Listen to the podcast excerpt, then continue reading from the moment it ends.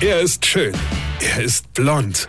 Und er ist der erfolgreichste Comedian aus Rheinland-Pfalz. Ich werd der Pierpasmus. Exklusiv bei RPA1. Sven Hieronymus ist Rocker vom Hocker. Mir hat ja vor Jahren mal ein angeblicher Freund, ja, einen Bambus in den Vorgarten gesetzt. Der Typ war auch noch Gärtner, ja, und ich, Idiot, hab auch noch Danke gesagt und mich gefreut.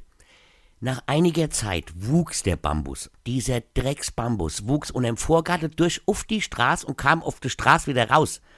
Bambus ist echt eine Dreckspflanze. Also habe ich vor drei Jahren einen anderen Gärtner beauftragt, diese Wucherstaude mal in den Griff zu bekommen. Der kam dann mit dem Bagger, hat eine Rhizomensperre darin gehockt, ja, und hat dann die Pflanze der Hölle wieder in den Vorgarten in diese Sperre gesetzt.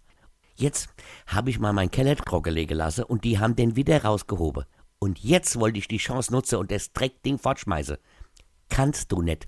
Du kannst diese Taliban unter den Pflanzen nicht entsorgen, weil die Dreckswurzeln so eng zusammen sind und da so viel Erde dran hängt, dass das Ding tonneschwer ist und ich überhaupt nicht weiß, was ich damit machen soll.